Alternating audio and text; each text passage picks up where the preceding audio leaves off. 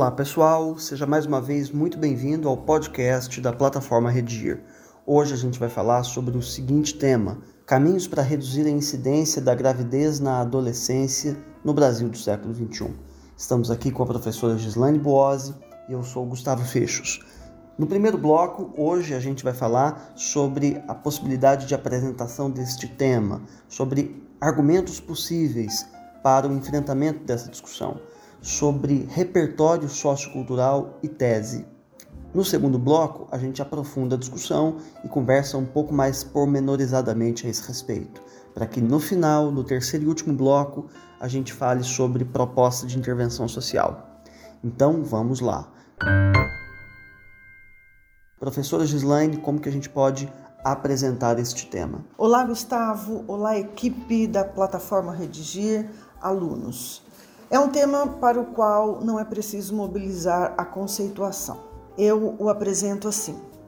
Muito embora os métodos contraceptivos estejam à disposição dos jovens, eles ainda correm o risco de uma gravidez precoce, de uma gravidez não planejada. Ok, uma maneira muito objetiva, muito simples de apresentar o tema e é isso mesmo que a gente precisa. Agora, com respeito aos argumentos com os quais a gente pode trabalhar para este tema, qual a sua sugestão?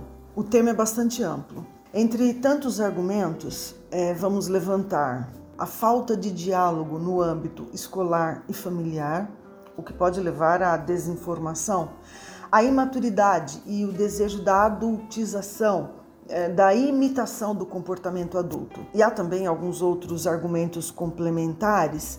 É, por exemplo, ainda que a gravidez na adolescência aconteça entre todas as classes sociais, a incidência maior está nas famílias de baixas rendas e é, nas de áreas rurais.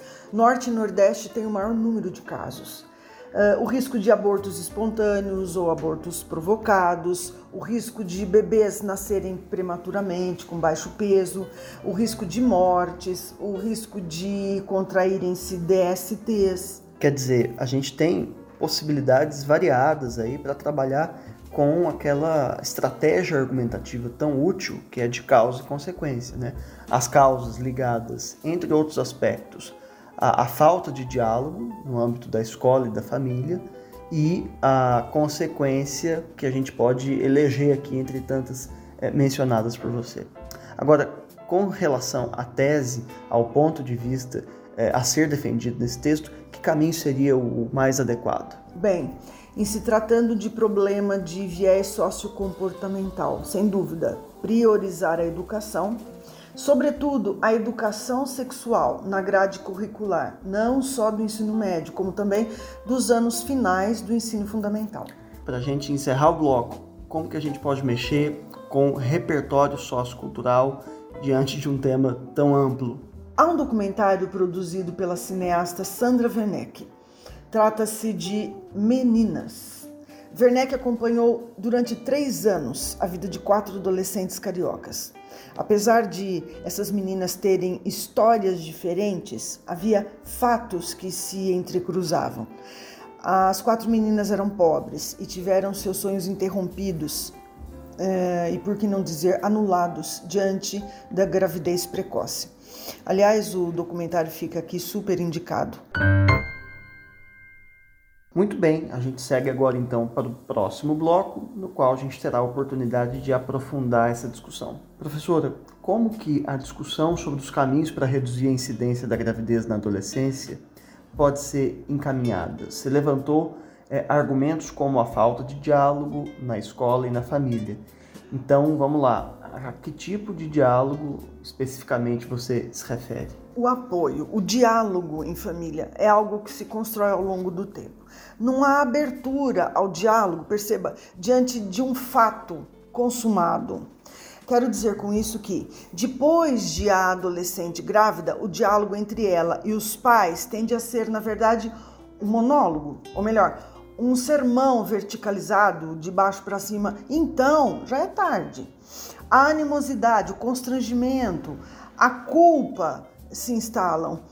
Desculpe-me, Gustavo, pelo óbvio, mas o diálogo entre pais e filhos deve começar, acho que no berço. Você é, então defende a ideia de que pai e mãe devem apresentar aos filhos método contraceptivo? É esse o caminho? O adolescente tem sim, tem informação a respeito dos contraceptivos, ainda que esse tema não tenha surgido necessariamente dentro de casa. Ele assiste a filmes, lê, troca informações do jeito dele com os amigos. Ocorre que, repito, mesmo tendo essas informações, parece-me ele não consegue avaliar de maneira tão clara como a falta de prevenção e, consequentemente, o nascimento de uma criança podem afetar a vida deles, na verdade. Deles, mais ou menos, né? Acho que o ônus principalmente recai com, com mais frequência a família da adolescente ou mesmo a, adolescente, adolescente, né? Então, professor, eh, você acredita que haja adolescentes que planejem e que queiram engravidar nesse período da vida? Na verdade, a gravidez, a maternidade é ainda idealizada, romantizada por muitas adolescentes. Mas veja bem, a maternidade requer certa maturidade e não romantismo purpurina, entende? Imaginemos que a menina engravide aos 14 anos. A literatura médica tem propriedade ao apontar que mudanças físicas e psíquicas perpassam e interferem na construção da sexualidade durante a adolescência. Daí a necessidade da desconstrução da romantização da maternidade na adolescência. É, eu também acredito que haja aí é, uma mistura entre romantização da maternidade e a adultização, né?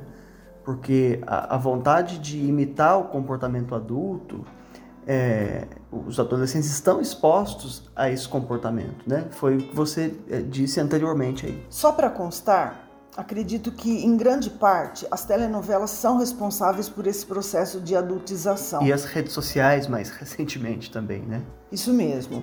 Só para constar, Acredito que, em grande parte, as redes sociais, as telenovelas são responsáveis por esse processo de adultização. Haja vista é, programações que, de certo modo, sobredouram situações que envolvem a sexualidade, a gravidez precoce. Talvez a intenção até seja outra mas nas telenovelas, o que nós vemos? A adolescente engravida, fica preocupada, os amigos apoiam, em dois minutos aparecem ali pacotes de fralda, depois é, todos ajudam a pagiar a criancinha, enfim.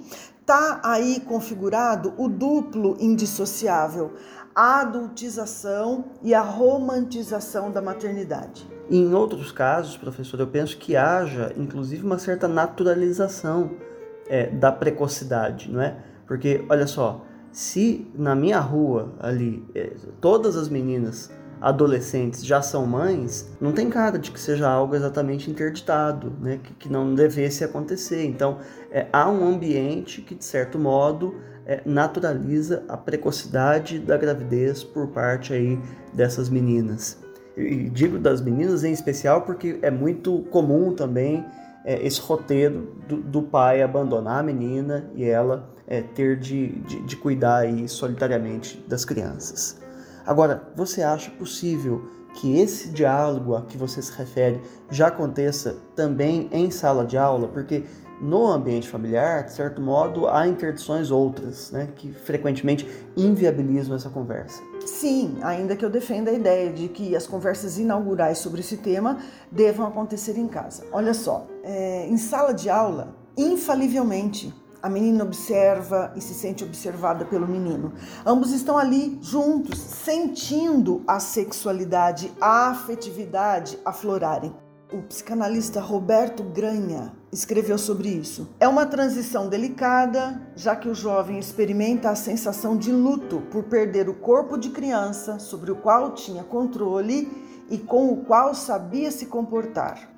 Quando isso ocorre, ele precisa aprender a lidar com o desejo e uma nova sexualidade que desponta, o que acaba provocando um turbilhão de sensações desconhecidas. Gustavo, eu considero de todo importante focalizar o tema em sala de aula, de modo é, mais científico. É preciso falar sim sobre os contraceptivos, sobre os riscos de contraírem DSTs, sobre as consequências, os riscos da gravidez precoce. É, já falamos sobre isso, a possibilidade de abortos, o risco de bebês nascerem é, prematuramente e etc. Uma outra dimensão desse tema é a perpetuação da pobreza, né, da miséria, tendo em vista o fato de que, como a gente já pôde observar aqui, as estatísticas apontam para o, lugar social em que a gravidez precoce é, tem mais incidência.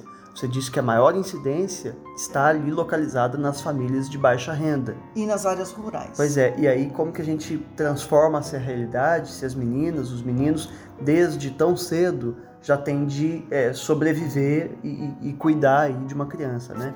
Então, olha só, é, aparentemente a gravidez é uma questão de foro íntimo, é uma questão particular. Mas na outra ponta da história existe uma implicação pública, né? É uma questão de saúde pública, inclusive. Sim. É, segundo a Organização Mundial da Saúde, é, é, considerada gravidez na adolescência aquela que ocorre entre os 10 e 20 anos. O Brasil tem 21 milhões de adolescentes com idade entre 12 e 17 anos. Veja bem, anualmente cerca de 300 mil crianças nascem de mães nessa faixa etária. Isto é, sim, uma questão social, uma questão de saúde pública. Veja bem, bateu as portas do SUS? Precisou de assistência médico-hospitalar? Precisou fazer o pré-natal? A gestante sofreu um aborto espontâneo? O bebê nasceu prematuro? A gestante teve depressão pós-parto? Perceba que a saúde pública foi acionada. Então, a gravidez na adolescência, reitero, é questão de saúde pública. É, mas por outro lado, toda gestante precisa do SUS, é, ou a maior parte delas, enfim, não só as adolescentes, né? Sim, Gustavo, mas as instituições governamentais trabalham também preventivamente. É possível prevenir, é possível evitar a gravidez na adolescência.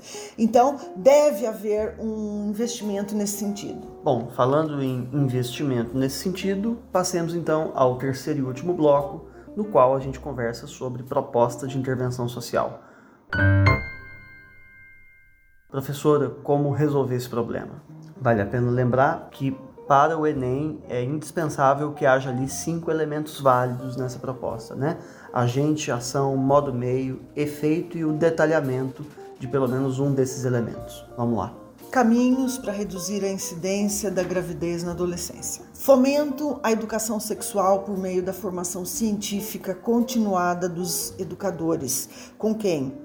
Uh, você concorda? Os adolescentes passam a maior parte do dia. Palestras de educação sexual estendidas a toda a comunidade escolar, alunos, educadores, família.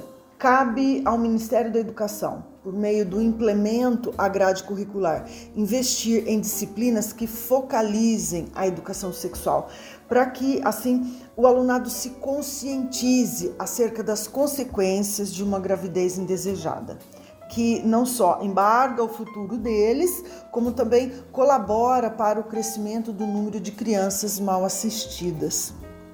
Paralelamente, as famílias cabe quebrar tabus e enfrentar o assunto. Uh, é possível sugerir também outros projetos didáticos por meio do fomento ao Programa Saúde na Escola, PSE, com vista à integração e à articulação permanente da educação e da saúde, proporcionando melhoria da qualidade de vida aos estudantes. Muito bem, professora. Agradeço então mais uma vez a sua participação aqui com a gente. Eu é que agradeço, Gustavo. Um abraço a você, um abraço à equipe da plataforma Redigir. E antes de me despedir de todo mundo, fica o convite para que você leia uma redação modelo que a gente tem disponível sobre esse tema no nosso site. Depois de feita a sua redação e de corrigida a redação, não deixa de conhecer ali também, de frequentar os nossos percursos de aprendizagem, nos quais há tópicos de gramática, listas de exercício e videoaulas sobre cada uma de suas dificuldades. Então é isso, um abraço e até a próxima.